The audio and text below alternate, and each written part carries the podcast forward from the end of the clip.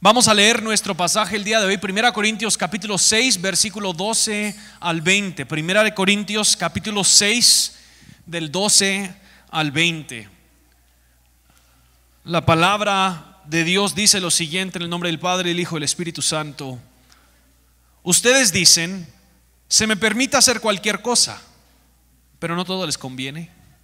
Y aunque se me permita hacer cualquier cosa, no debo volverme esclavo de nada. Ustedes dicen, la comida se hizo para el estómago, el estómago para la comida. Eso es cierto, aunque un día Dios acabara con ambas cosas. Pero ustedes no pueden decir que nuestro cuerpo fue creado para la inmoralidad sexual. Fue creado para el Señor. Y al Señor le importa nuestro cuerpo. Y Dios nos levantará de los muertos con su poder, tal como levantó de los muertos a nuestro Señor. ¿No se dan cuenta que sus cuerpos en realidad son miembros de Cristo? ¿Acaso un hombre debería tomar su cuerpo, que es parte de Cristo, y unirlo a una prostituta? Jamás. Y no se dan cuenta de que si un hombre se une a una prostituta, se hace un solo cuerpo con ella. Pues las escrituras dicen, los dos se convierten en uno solo. Pero la persona que se une al Señor es un solo espíritu con Él. Huyan del pecado sexual. Ningún otro pecado afecta tanto el cuerpo como este, porque la inmoralidad sexual es un pecado contra el propio cuerpo. No se dan cuenta de que su cuerpo es el templo del Espíritu Santo, quien vive en ustedes y les fue dado por Dios. Ustedes no se pertenecen a sí mismos, porque Dios los compró a un alto precio. Por lo tanto, honren a Dios con su cuerpo. Padre, venimos ante tu palabra hoy, reconociendo que ella es nuestra autoridad y que a veces ella dice cosas que nos confrontan, dice cosas que son difíciles asimilar o aceptar. Te rogamos, oh Dios, que hoy, mediante tu palabra, por medio del poder de tu Espíritu, confrontes nuestro pecado, nos consueles en nuestro quebrantamiento y nos des esperanza en el Evangelio. Y te pido, Dios, que tu Espíritu le dé poder a mi hermano Oscar a hablar tu palabra a tu pueblo para tu gloria. Es en el nombre de Jesús que oramos estas cosas. Amén. Pueden tomar su lugar. Gracias, Justin. Qué gusto estar con ustedes de nuevo, familia y amigos que están acá en la bodega y quienes están acompañándonos en la transmisión. Ya estamos terminando esta pequeña serie que titulamos No desperdicies tu cuerpo, eh, en la que hemos tratado de desarrollar toda una teología del cuerpo basada obviamente en la palabra del Señor, eh, aprendiendo acerca de la historia del cuerpo en la, Biblia, de cómo debemos de ser buenos mayordomos del cuerpo, de nuestras emociones. Y hoy eh, terminamos nuestra serie hablando sobre el tema de la relación que tienen nuestros cuerpos y la sexualidad. Eh, a mediados del siglo XX eh, se levantó un movimiento gigantesco dentro de la sociedad, especialmente la sociedad occidental, el cual se llamó la revolución sexual. Este movimiento generó muchísimos cambios respecto a cómo la sociedad, cómo el hombre entiende o percibe lo que es moralmente correcto o moralmente incorrecto. Previo a la revolución sexual, eh, cosas, por ejemplo, como la fornicación, el adulterio, la homosexualidad y temas hasta como el divorcio, eran considerados moralmente incorrectos por la gran mayoría de la civilización. Pero después de esta llamada revolución sexual, estos temas empezaron a tomar más auge dentro de la cultura, especialmente la cultura popular, y sabemos que hoy en día esta ya no es nuestra realidad. Vivimos en una cultura que empuja cada vez más los límites de lo que se considera moralmente correcto o moralmente incorrecto respecto a la sexualidad. Cada vez son más las personas que justifican todo tipo de inmoralidad sexual, generalmente bajo el argumento de que es mi cuerpo y por ende yo puedo hacer lo que yo quiera con él. Eh, una famosa artista con mucha influencia eh, que sale en la televisión abierta, que muchos adolescentes y jóvenes conocen su música y sus películas, salió en una entrevista hablando de la famosa hook up culture, o en español la cultura del sexo libre y temporal. Y decían cómo esta cultura debería de llevarnos al progreso en vez de regresarnos a lo arcaico de las reglas según la sexualidad. Y ella dice en la entrevista, la sexualidad es algo natural y normal. No hay absolutamente nada malo o dañino cuando dos personas buscan experimentar con el placer. Es su derecho. No importa si se conocen, si son amigos, si están o no casados, si ya tienen una relación o si ni siquiera son del mismo sexo o edad adecuada. Es tiempo de que dejemos atrás las reglas morales arcaicas de generaciones pasadas. Es tu cuerpo, tú decides lo que haces con él. Al final, este tipo de argumentos sabemos que cada vez son más comunes en nuestra cultura, no es algo alejado de nuestra realidad y al final para ellos no importa nada más que las ganas de satisfacer nuestra necesidad sexual ya que al final es un deseo natural y media vez no haga daño a nadie, nadie está en el derecho de decirles o de decirnos qué hacer. Vivimos obviamente en una cultura que va en decadencia moral, una cultura que quiere afrontar todos estos temas separando la identidad de la persona de su cuerpo. Ellos ven el cuerpo muchas veces hasta como un estorbo, especialmente en temas como la identidad de género, orientación sexual, expresión de género. Y son temas tal vez un poco confusos, así que déjenme rápidamente a manera de introducción darles un ejemplo de cómo esta cultura presenta estos conceptos. El cuerpo corresponde a, a las características físicas y biológicas, es decir, cromosomas o hormonas, ¿verdad? y está directamente relacionado con los órganos reproductivos de la persona. Ese es el cuerpo. Aparte está la identidad de género, que es cómo se siente, cómo se percibe la persona respecto a ellos mismos, ya sea hombre, mujer o ninguno de los dos, ¿verdad? Eh, orientación sexual, que es la atracción afectiva o sexual eh, hacia otra persona, ya sea heterosexual, homosexual, transexual, etcétera, etcétera, etcétera. Tiene que ver con el corazón. Una tiene que ver con el cuerpo, otra, vez, otra es el cerebro, otra es el corazón. Y, eh, perdón, la primera con órganos reproductivos y esta última tiene que ver con el cuerpo, que es la expresión de género. O sea, alguien se puede expresar de manera femenina, masculina o andrógina. Quiere decir, de ambos. Y esto es, de nuevo, para muchos de nosotros algo muy confuso, algo muy eh, complicado, pero es una cultura que cada vez va más y más avanzando hacia, eh, según ellos, el progreso de la sociedad. ¿Cómo lo hacen desde tratar de educar a nuestros propios hijos? Muchos, eh, mucho de esto, tristemente, yo lo encontré eh, en una presentación que se llama Aprendamos sobre sexualidad, inclusión de la población LGBTI a niños, niñas y adolescentes. Y esto es material aprobado por muchos gobiernos ya en Latinoamérica para enseñarle a los niños sexualidad infantil. Eh, muchos de los eh, argumentos también de ellos, como decía, es la separación de el cuerpo de lo que ellos sienten, de lo que ellos creen, ¿verdad? Afirman muchos de ellos que Dios los castigó o que Dios se equivocó al ponerlos en un cuerpo equivocado. De nuevo, esto no es algo tan alejado de nosotros, es algo que está empezando desde las escuelas a influenciar lo que nuestros hijos aprenden. Y algo importante de todo esto es entender que al final estas no solo son ideas, estos no solo son pensamientos, todo esto es una cosmovisión.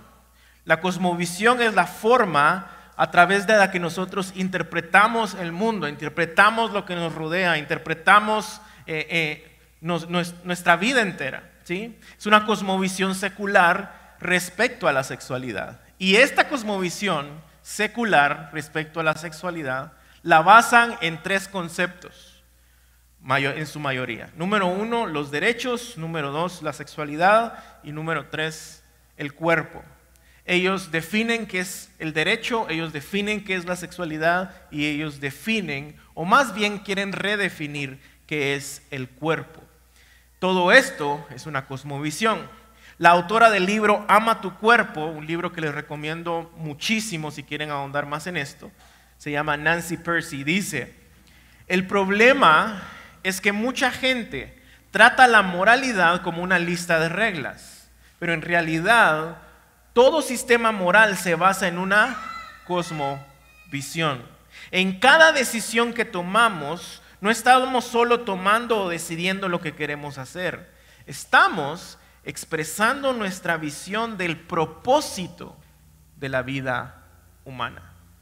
Para la mayoría de estas personas, para la mayoría de estos movimientos, el redefinir lo que es el cuerpo, los derechos, la sexualidad, es con un propósito, con una meta, en fin, que es hacer lo que a cada quien le plazca. ¿Por qué? Porque ese es su derecho, es su sexualidad, ¿sí?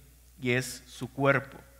Lo más triste de todo esto es que son cada vez más las congregaciones y los que se llaman cristianos que afirman este tipo de cosmovisión, esta cosmovisión secular y no una cosmovisión cristiana.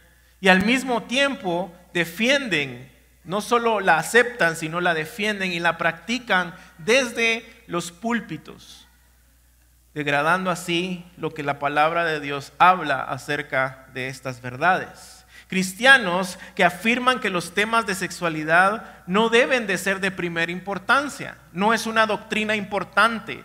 Entonces cualquiera puede escoger hacer lo que quiera con su cuerpo porque al final es su derecho. Lo interesante del texto del día de hoy es que Pablo estaba en la misma situación. Este era el contexto de lo que estaba enfrentando la iglesia en Corinto. Corinto era muy conocida por su inmoralidad sexual, pero más que la ciudad misma, la iglesia era conocida por su inmoralidad sexual. Vemos en el texto que miembros de la iglesia estaban buscando a prostitutas. Vemos más adelante en Corinto que miembros de la iglesia se acostaban a familiares y se acostaban entre ellos. Había una inmoralidad enorme en la iglesia de Corinto. Y más allá de estar avergonzados, más allá de buscar el arrepentimiento, lo que ellos hacían era defenderse, eran poner excusas. Y en el texto del día de hoy, que es sumamente relevante para nosotros, para entender la relación del cuerpo y la sexualidad según la Biblia, en el texto del día de hoy, Pablo nos da tres conceptos, tres conceptos clave que la cosmovisión cristiana debe entender, afirmar, redimir y practicar respecto a nuestros derechos, nuestra sexualidad y nuestro cuerpo. Son tres temas que Pablo toca en el texto del día de hoy para hablarle a la iglesia y que ellos entiendan cómo es que la cosmovisión cristiana debe de ver los derechos, la sexualidad y sus cuerpos. Ellos tenían tantas excusas que probablemente Pablo pensó en simplemente referirlos al séptimo mandamiento de no cometer adulterio. Pero ellos tenían tantas excusas que de hecho así inicia el texto del día de hoy. Número uno, nuestros derechos. Ustedes dicen, dice el verso 12, se me permite hacer cualquier cosa. Esa era una de las excusas. Ese era uno de los dichos famosos de los cristianos en Corinto. Se me permite hacer lo que yo quiera. En otras traducciones dice, todo me es lícito, todo es mi derecho. ¿Sí? Y es que uno de los mayores retos de Pablo era poder enseñar a Corinto que ellos y que ellos entendieran cuáles eran verdaderamente sus derechos. ¿Cuáles son los verdaderos derechos de un cristiano? Y esta era un este era un reto para Pablo ya que vemos que más de 10 veces en 1 Corintio aparece esta palabra permitir o sus derivados. Todo lo que era permisivo? ¿Cuál era el derecho? ¿Cuáles eran sus derechos como cristianos? Ellos creían que su libertad les daba derecho de hacer lo que ellos quisieran. Se me permite hacer cualquier cosa. Habían malentendido la enseñanza de la libertad, ya que Pablo había enseñado que en Cristo habían sido liberados de la ley y rituales del Antiguo Testamento respecto a la comida y a la pureza. Vemos este tipo de enseñanzas en Gálatas capítulo 5, verso 1, por ejemplo. Dice, por lo tanto, Cristo en verdad los ha liberado. Ahora asegúrense de permanecer libres y no se esclavicen de nuevo a la ley. Pablo enseñaba acerca de la libertad en Cristo, pero Corinto tomaba esta verdad y la retorcía y la convertía en algo egoísta, en algo enfocados en ellos mismos. Se me permite hacer todo lo que yo quiera. Yo soy libre, es mi derecho de poder hacer lo que yo quiera con mi vida, con mi tiempo, con mi dinero, especialmente con mi cuerpo. Todo me es lícito. Yo puedo, si quiero, irme a acostar con una prostituta. Y Pablo les contesta, verso 13, segunda parte. Ustedes no pueden decir que su, que su, cuerpo fue creado para la inmoralidad sexual. Está diciendo, ese no es el propósito por el cual Dios hizo el cuerpo. Fue creado para el Señor y al Señor le importa nuestro cuerpo. No es nuestro cuerpo. Eso es lo primero que enseña Pablo. No es nuestra propiedad. No es nuestra vida. No son nuestras cosas, es la vida que Dios nos ha dado, son las cosas que Dios nos ha dado. Y entre todo lo que Él nos ha dado está nuestro cuerpo. Pablo lo termina de afirmar en el verso 19. ¿No se dan cuenta que su cuerpo es templo del Espíritu Santo, quien vive en ustedes y les fue dado por Dios? Ustedes no se pertenecen a sí mismos porque Dios los compró a un alto precio, por lo tanto honren a Dios con sus cuerpos. Lo que Pablo está enseñando es que nosotros no somos de nosotros mismos. Fuimos comprados a precio de sangre y ahora somos de Cristo. Él es nuestro Señor, Él es nuestro Maestro. Somos esclavos de Cristo. Él pagó el precio por nuestra redención y salvación con su cuerpo quebrantado en esa cruz. A precio de sangre somos su propiedad.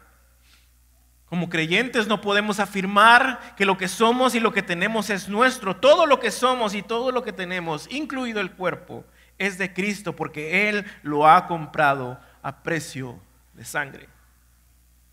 ¿Quiere decir esto entonces, pastor, que no tenemos derechos? Absolutamente no. Esto lo que quiere decir es que tenemos que reentender cuáles son verdaderamente nuestros derechos como hijos del Señor. Quiere decir que nuestro cuerpo y nuestra mente debe ser esclava y estar sometida a nuestro maestro por amor para encontrar verdaderamente el propósito de nuestra vida. Y acá Pablo les aclara o les da dos limitaciones respecto a estos dichos que ellos tenían. En el verso 12 termina de decir, ustedes dicen, se me permite hacer cualquier cosa, pero aquí está la limitación, pero no todo les conviene. En otras palabras, en Cristo ustedes son libres de hacer todo, media vez todo lo que hagan sea conveniente. Media vez todo lo que hagan sea bueno. Nuestro Señor nos da la libertad de hacer todo lo que sea bueno, beneficioso y conveniente para nosotros y para otros sin limitaciones. Si algo trae beneficio, bienestar a nosotros, al prójimo, somos libres de hacerlo. Si algo le da gloria a Dios, somos libres de hacerlo. Pero no somos libres para destruir, para dañarnos o para lastimar a otros. Somos libres para hacer todo lo que sea de beneficio a nuestro prójimo, para la gloria de Dios. Vean lo que dice Gálatas 5:14. Pues ustedes, mis hermanos, han sido llamados a vivir en libertad. Pero no usen esa libertad para satisfacer los deseos de la naturaleza pecaminosa. Al contrario, usen la libertad para servirse unos a otros por amor. En otras palabras, Pablo les está diciendo, usen la libertad para no ser egoístas. Dejen de pensar en sus derechos, en mis derechos, en lo que yo obtengo y empiecen a pensar en la gloria de Dios y el bienestar del prójimo por amor. Se me permite hacer cualquier cosa, pero no todo les conviene. Y luego les da la segunda advertencia o limitación. Y aunque se me permita hacer cualquier cosa, no debo volverme esclavo de nada. Primera advertencia, no todo les conviene. Segunda advertencia, no se vuelvan esclavos de nada. Muchos creemos que somos libres, pero la verdad es que solo tenemos adicciones y somos esclavos de nuestros ídolos, como los corintios. Muchos hoy en esta cultura, como esta, eh, esta artista y toda esta entrevista que estaban hablando al inicio que les mencioné, están hablando de su libertad de hacer lo que ellos quisieran, de la libertad que tienen para vivir su vida como ellos quieren. Pero en realidad lo que está detrás de eso es un corazón que está esclavizado a sus pasiones, a su carne.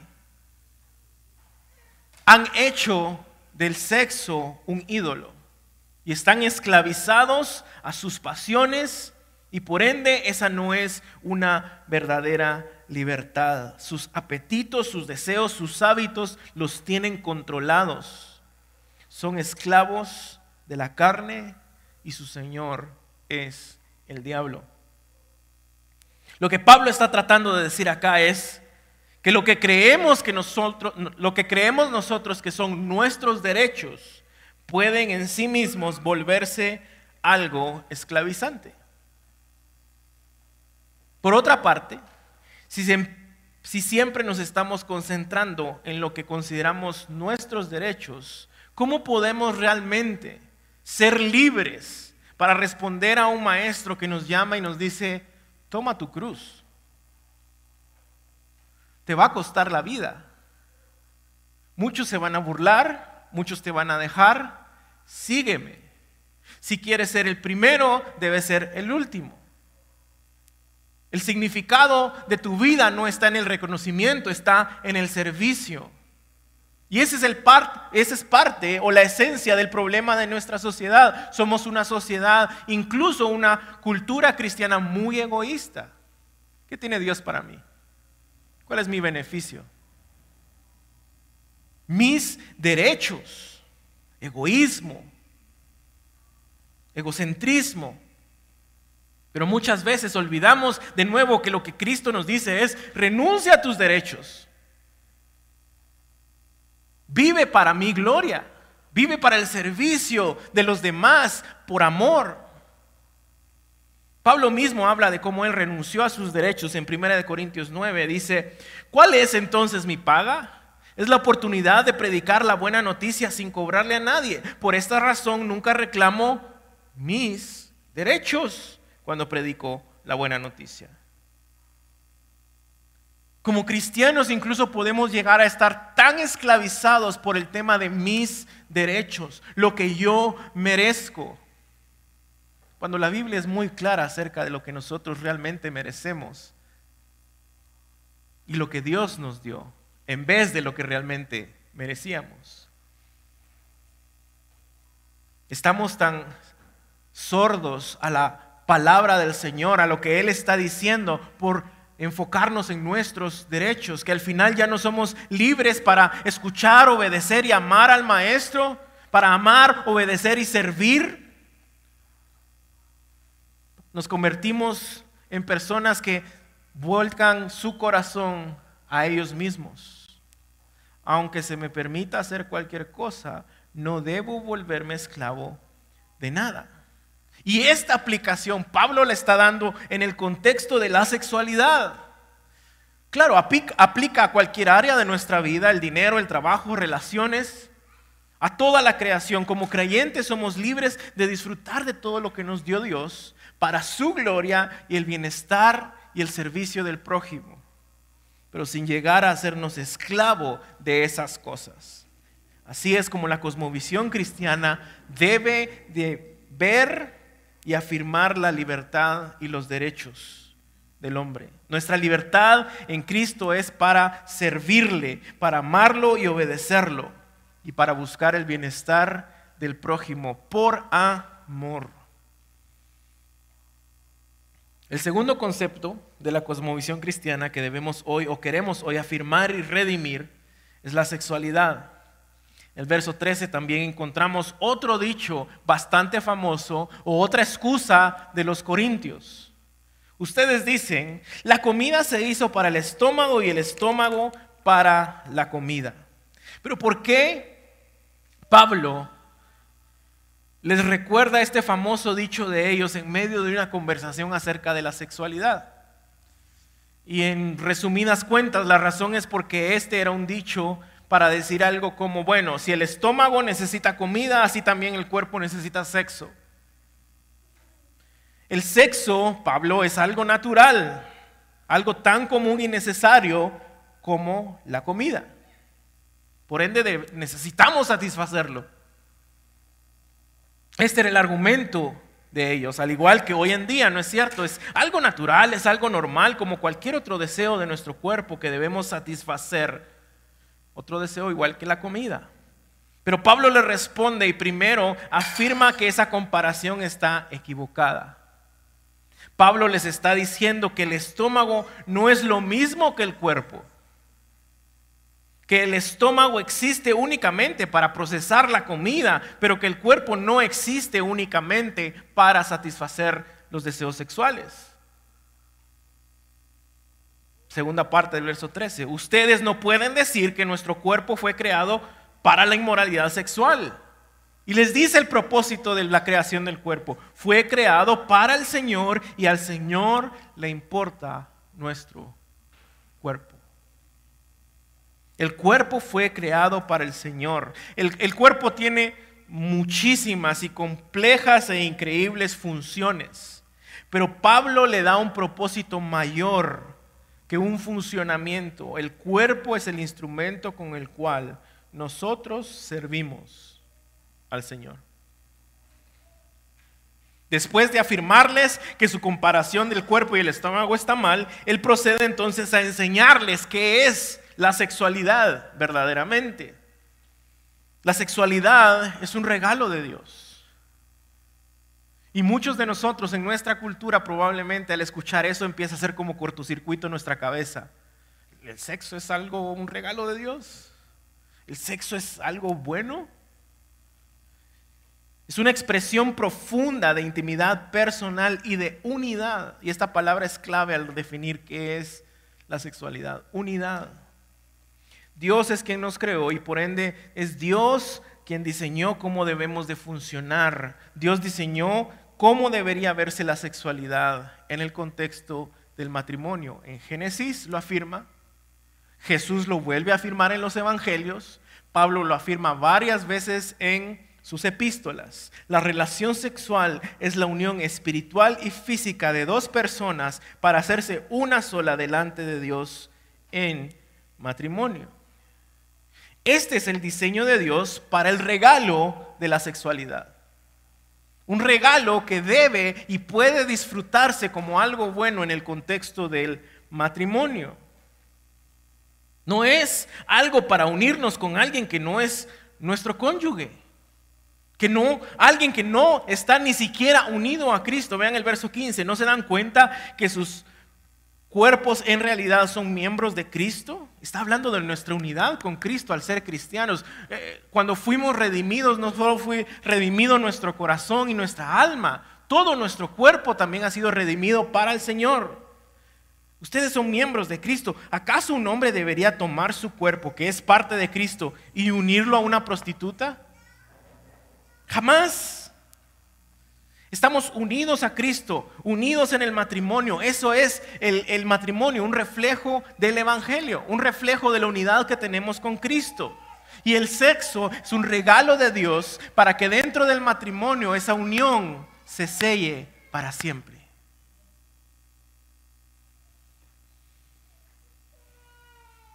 Como creyentes debemos entender que si Dios ha definido qué es la sexualidad, hay un enorme peligro en pecar en contra de nuestro propio cuerpo y por ende en contra de Dios cuando queremos redefinir de qué se trata la sexualidad. Estamos unidos a Cristo no solo de manera espiritual, sino también con nuestro cuerpo. ¿Cómo entonces podemos usar nuestro cuerpo para intimar para hacerme uno con alguien que no está unido a Cristo? Con alguien que es, de hecho, enemigo de Cristo, porque un no creyente eso es lo que es, según la Biblia, es enemigo de Cristo. Alguien que la ira de Dios está sobre él día a día. Puedo unir mi cuerpo y alma que fueron redimidos y comprados a precio de sangre con alguien que rechaza a mi Salvador y mi Redentor y que no tiene no quiere tener nada que ver con él. La respuesta de Pablo es jamás. ¿Cómo puede haber verdadera unidad e intimidad? Este es el mismo principio que aplica para quienes quieren unirse en matrimonio con alguien que no cree en Cristo con alguien que está lejos del Señor, con alguien que rechaza al Señor. Y no se dan cuenta, verso 16, que si un hombre se hace uno con una prostituta, se hace un solo cuerpo con ella, pues las escrituras dicen, aquí usa el lenguaje del matrimonio, los dos se convierten en uno. Vuelve a afirmar esto usando el lenguaje bíblico del matrimonio. La unión de un hombre y una mujer que están unidos a Cristo delante de Dios en pacto eterno. Ese es el matrimonio. ¿Y cómo se sella esa unión para siempre? A través del regalo de la sexualidad. El sexo es bueno. Y otra vez, mientras decimos el sexo o pensamos el sexo es bueno, tal vez hace cortocircuito en nuestra cabeza porque no es algo que nos han enseñado. Y ese es uno de los grandes problemas de nuestra cultura evangélica. Nos vamos a los extremos o demonizamos el sexo, eh, chish, de eso no se habla, guácala, que Dios te reprenda, o lo convertimos en un ídolo y traemos sacrificios a ese ídolo. Y nos volvemos un sacrificio para ese ídolo. Y por ende al final es la cultura este tipo de artistas, este tipo de televisión, todo lo que les están enseñando en las escuelas públicas, lo que termina educando a nuestros hijos y a nuestras siguientes generaciones respecto a qué es la sexualidad bíblica, cuáles son tus derechos sobre tu cuerpo.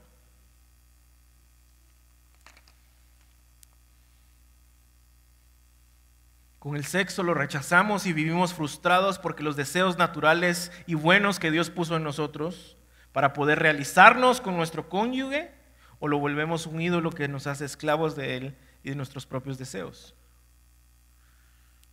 De nuevo la autora Nancy Percy dice, el motivo principal del pecado no es que tengamos cuerpos, sino que ponemos las cosas además de Dios en el centro de nuestras vidas y lo convertimos en ídolos.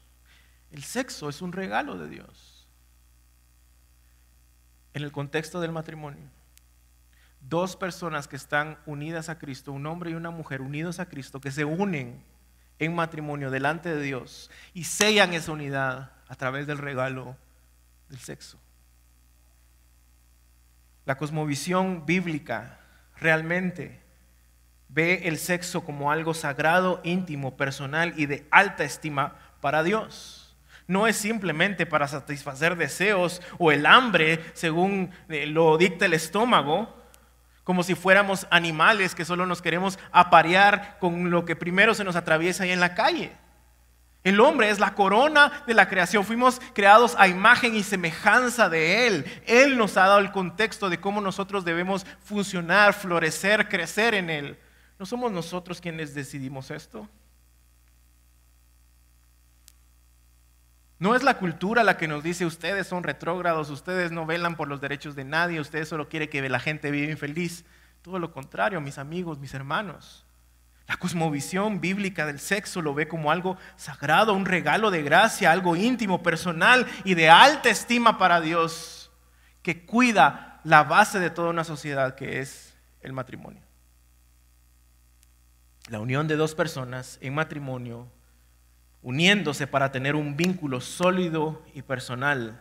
La entrega de uno mismo al otro en gozo y pureza para que ya no sean dos, sino uno a través de Cristo y en la presencia de Dios mismo. Qué hermoso es el regalo de la sexualidad bíblica. pero cómo lo hemos distorsionado. O porque lo demonizamos y lo rechazamos, o porque hacemos de él un ídolo. Iglesia, amigos, si entendemos esta verdad, nunca vamos a volver a usar mal nuestros impulsos sexuales en Cristo. Una cosmovisión bíblica de los derechos, para la gloria de Dios, el servicio de otros. Una cosmovisión bíblica de la sexualidad, dos personas en Cristo uniéndose delante de Dios para siempre. Y una cosmovisión bíblica del cuerpo, el tercer punto. El concepto e idea de los griegos respecto al cuerpo era que el cuerpo no importaba. Esto lo vimos eh, anteriormente en la serie. Platón, por ejemplo, explicaba que la relación del cuerpo y el alma eh, se podía explicar con la frase soma y sema, que era más o menos decir que el cuerpo era una tumba o una cárcel para el alma. En otras palabras, el cuerpo no importaba. Y esta enseñanza estaba afectando e influenciando a la iglesia en Corinto, así como la cultura hoy en día está afectando e influenciando a la iglesia el día de hoy. Entonces los corintios pensaban, bueno, el cuerpo realmente no importa. Por ende, si peco con mi cuerpo, al final el cuerpo va a ser desperdicio, va a ser basura, entonces a Dios no le importa. Los corintios habían sido engañados por esta cosmovisión griega del cuerpo.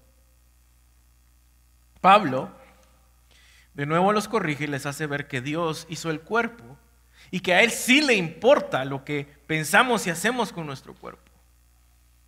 Verso, eh, perdón, verso 13, segunda parte. Y al Señor le importa nuestro cuerpo. No es basura, no es desperdicio. Tu cuerpo y mi cuerpo son para el Señor. Tu cuerpo y mi cuerpo son para su gloria, para su servicio.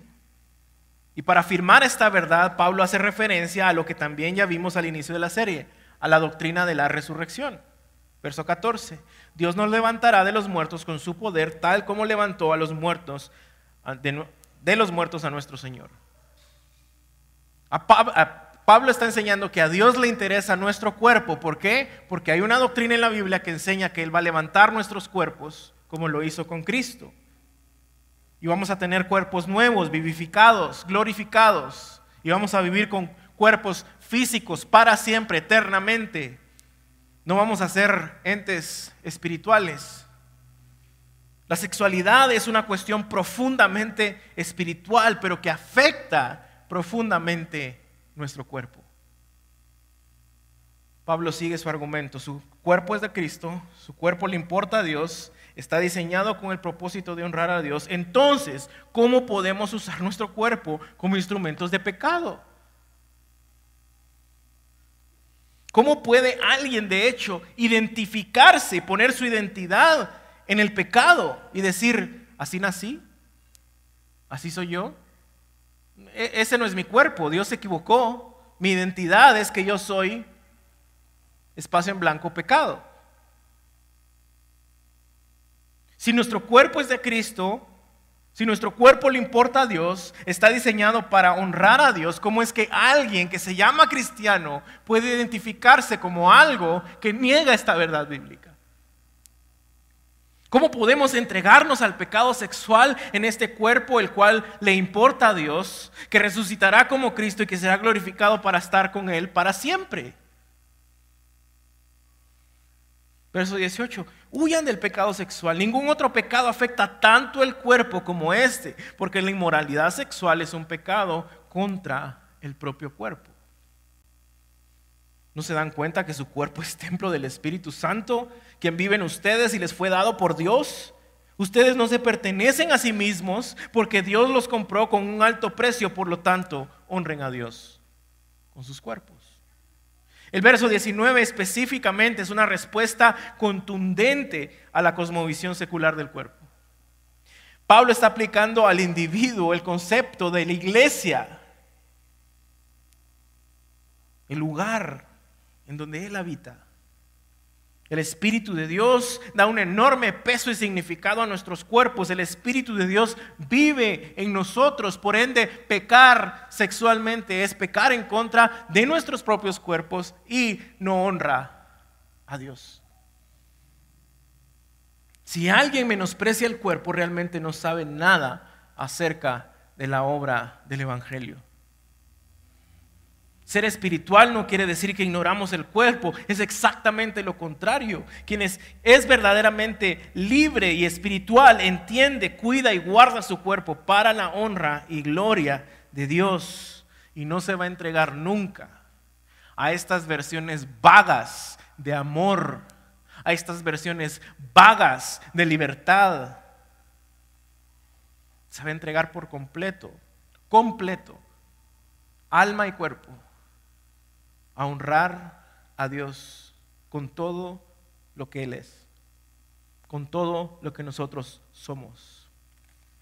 Y una de las hermosas implicaciones de esta verdad, que somos templo de Él, es que no podemos entonces usar nuestro cuerpo para el pecado sexual, sea adulterio, fornicación, eh, homosexualismo o cualquier idea que quiera apartar el cuerpo de nuestra realidad biológica, nuestros órganos reproductivos, cromosomas, hombres o mujeres, o apartarlo de nuestra realidad espiritual. Somos templo del Espíritu Santo de Dios. Esa es la verdad bíblica acerca de la sexualidad, acerca del cuerpo. Nuestros cuerpos no son nuestros.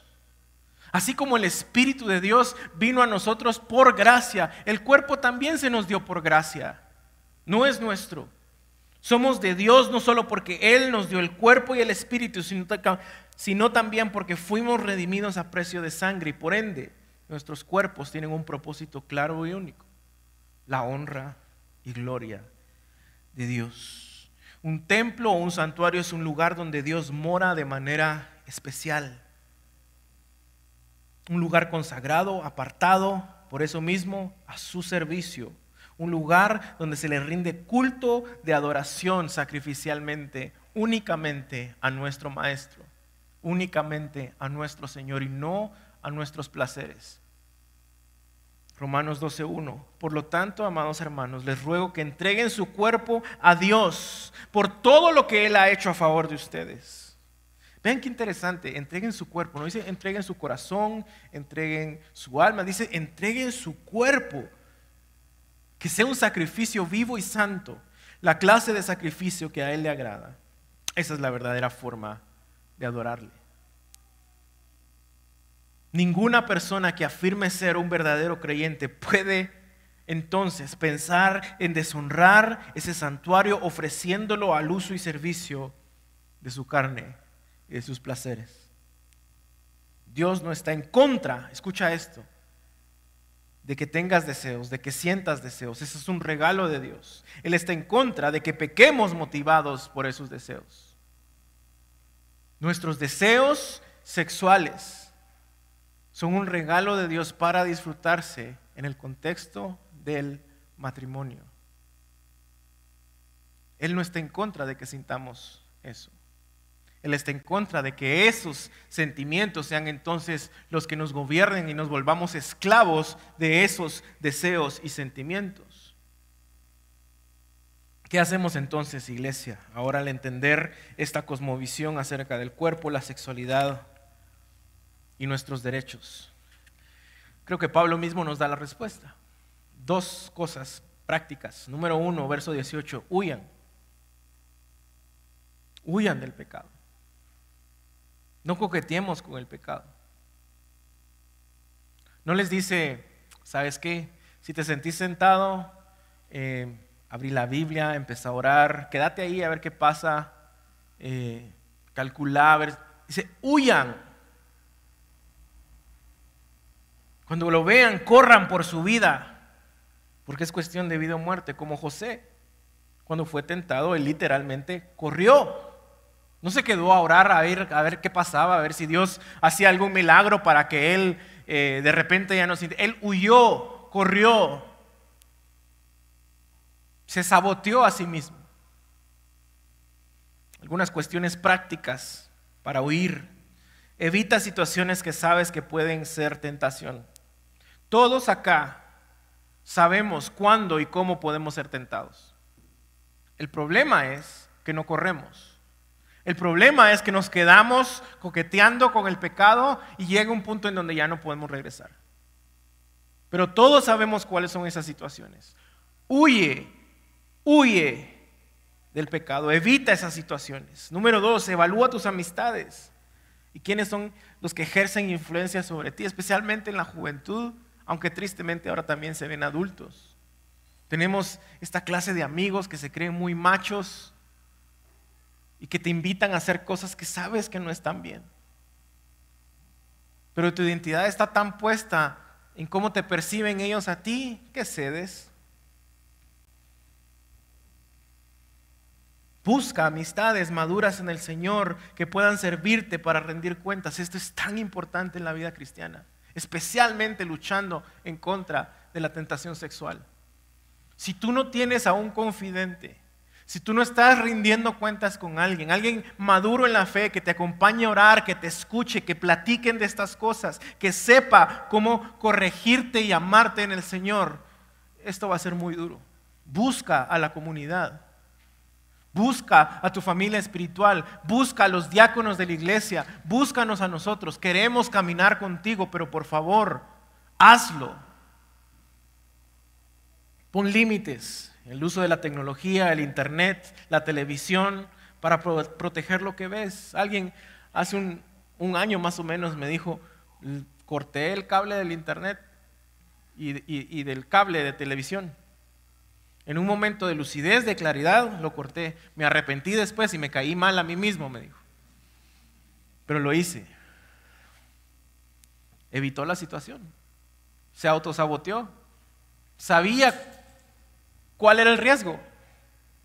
Pon límites. Hay tantos programas y software hoy tecnológico. Yo recibo por lo menos correos de unos cinco dispositivos de gente de la iglesia en donde me dice qué vieron, en dónde están, qué ha pasado. Y podemos hablar de eso, rendirnos cuentas. Pero si tú no tienes comunidad, no pones límites, va a ser muy difícil. Tus disciplinas espirituales por encima de todo. La primera pregunta cuando alguien viene, estoy cediendo a la tentación, es que no, no, no, no he estado bien. ¿Cómo están tus disciplinas espirituales?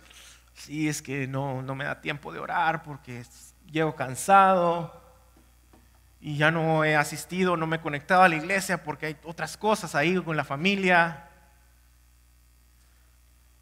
Si no estás alimentando tu espíritu con, con alimento espiritual, no vas a poder caminar, no vas a poder vencer la tentación sexual. Y aparte de tus disciplinas, aparte de la lectura de la Biblia, busca eh, recursos, lee libros. Ahí puse unas recomendaciones. Libros de Paul Tripp, Sexo en un mundo quebrantado, Por fin libre, Redención, Tentación sexual, Cómo establecer barreras y ganar la batalla, Cómo luchar contra el pecado sexual, Ama tu cuerpo. Hay muchos recursos que puedes leer. Pero iglesia, amigos, huyamos de la tentación sexual. Corramos por nuestra vida, no nos quedemos orando para ver que si Dios nos saca de la tentación milagrosamente. Corramos, huyamos, no nos creamos tan fuertes pensando de que no, no, no va a pasar nada. No te creas tan santo como para, para decir que no, no, a mí no me, esas cosas no me, no me pasan. El segundo consejo práctico, verso 20, segunda parte. Honren a Dios con su cuerpo. Pregúntese si están honrando a Dios con su cuerpo. No todos acá tenemos la bendición de tener una salud perfecta, pero mientras estén nuestras posibilidades, mantengamos nuestro cuerpo sano y fuerte para poder servir al Señor, para poder servir a otros. Quienes tienen una cosmovisión secular del cuerpo y del sexo dicen que sienten lástima por los cristianos porque nos perdemos toda la diversión que se puede experimentar, que no somos libres y que no apreciamos la dignidad y el derecho de otros.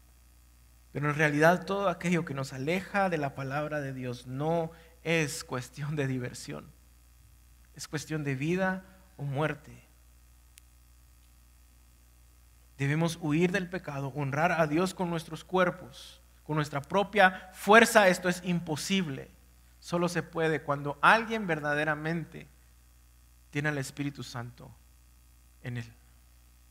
Solo se puede entendiendo el poder de la cruz. No podemos honrar a nuestro cuerpo, cansarnos, sacrificarnos por el servicio de Dios, su gloria, el servicio de otros, si el poder del Evangelio no está en nosotros. Es solo a través de ese poder que podemos entender verdaderamente cómo es que Dios, a través de su palabra, le otorga dignidad al ser humano, dándole importancia al cuerpo, la libertad con la que podemos ejercer nuestra sexualidad bajo los parámetros que él estableció. Solo usando nuestro cuerpo para la honra de Dios podemos encontrar plenitud. Nada más nos va a saciar. Nada más los deseos de nuestra carne no pueden satisfacer nuestro corazón, solo nos hacen esclavos del pecado. Solo encontrando nuestra satisfacción en Cristo es que podemos encontrar gozo, una vida plena, viviendo para su gloria y el servicio de otros. Solo algo tan poderoso como el sacrificio de Cristo puede producir una devoción profunda y desinteresada en nosotros, que producirá dependencia del poder de Cristo para poder liberarnos de la tentación sexual. Ponte de pie. Y puede ser que tú hoy estás escuchando este mensaje y has sido alguien que ha sido lastimado, humillado y hasta rechazado por la misma iglesia, por tu pasado, por tus deseos, por tus tentaciones. Y créeme que lo entendemos. La iglesia ha hecho un pésimo trabajo al hablar de sexualidad. La iglesia ha hecho un pésimo trabajo al acercarse a una cultura que cree que cada vez más progresa y progresa. Pero por favor te pido, acércate a nosotros. Queremos caminar contigo. Búscanos. Queremos platicar contigo. Queremos abrazarte en el Señor. Queremos entender tus luchas es mi oración que hoy puedas encontrar en el Evangelio consuelo y esperanza de un Dios que le interesa lo que sientes, que le interesa tus tentaciones, que le importa tu cuerpo. Y que puedas encontrar más claridad en su palabra acerca de lo que Él ha dicho respecto a tus derechos, a tu sexualidad y a tu cuerpo. O tal vez eres de los que, por un lado, han satanizado el sexo y no quieren ni hablar de eso. E, es, pecado, de eso no se habla y, y Dios tenga misericordia de nuestros hijos. O alguien que ha visto el sexo como un ídolo y no ha encontrado la forma de no dejarse esclavizar por sus deseos, sea cual sea la situación en la que estás el día de hoy. Hoy te pido con todo mi corazón, por favor, confiesa tu pecado y arrepiéntete. Corre a abrazar la gracia de tu Señor.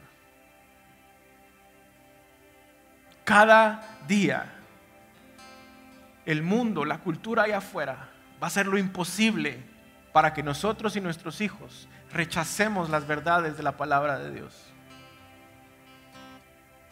pero Dios ha prometido cuidar y guardar a su iglesia a través de su palabra. Papás tenemos una enorme responsabilidad, pero iglesia tenemos una enorme responsabilidad de cuidarnos los unos a los otros. Es mi oración que hoy te quebrantes delante del Señor porque has pecado en contra de Él, pero que te arrepientas. Que te arrepientas. Porque quien conoce a Dios como lo mejor de su vida, nunca verá el pecado como lo mejor de su vida. A Dios le importa lo que creemos y hacemos con nuestros cuerpos. Y su llamado hoy es a que, debido a que podemos honrarlo con nuestros cuerpos, debido a que estamos unidos a Cristo en su vida, muerte y resurrección, hoy podamos darle gloria con todo lo que nosotros somos. Eso es lo que nos recuerda la Santa Cena nuestra unión con Él, su gracia, su misericordia, su muerte, satisfaciendo la ira de Dios por el pecado del mundo y nuestra dependencia absoluta de Él. Así que mientras el equipo sirve la Santa Cena. Vamos a responder a Dios en alabanza y luego yo los voy a dirigir para tomarla, recordando que es una cena familiar, es solo para aquellos que han confesado fe en Cristo. Si tú tienes niños pequeños que no han confesado públicamente su fe, te pido que te abstengas de darles Santa Cena y que les expliques lo que nosotros creemos acerca de la Santa Cena. Cantemos al Señor.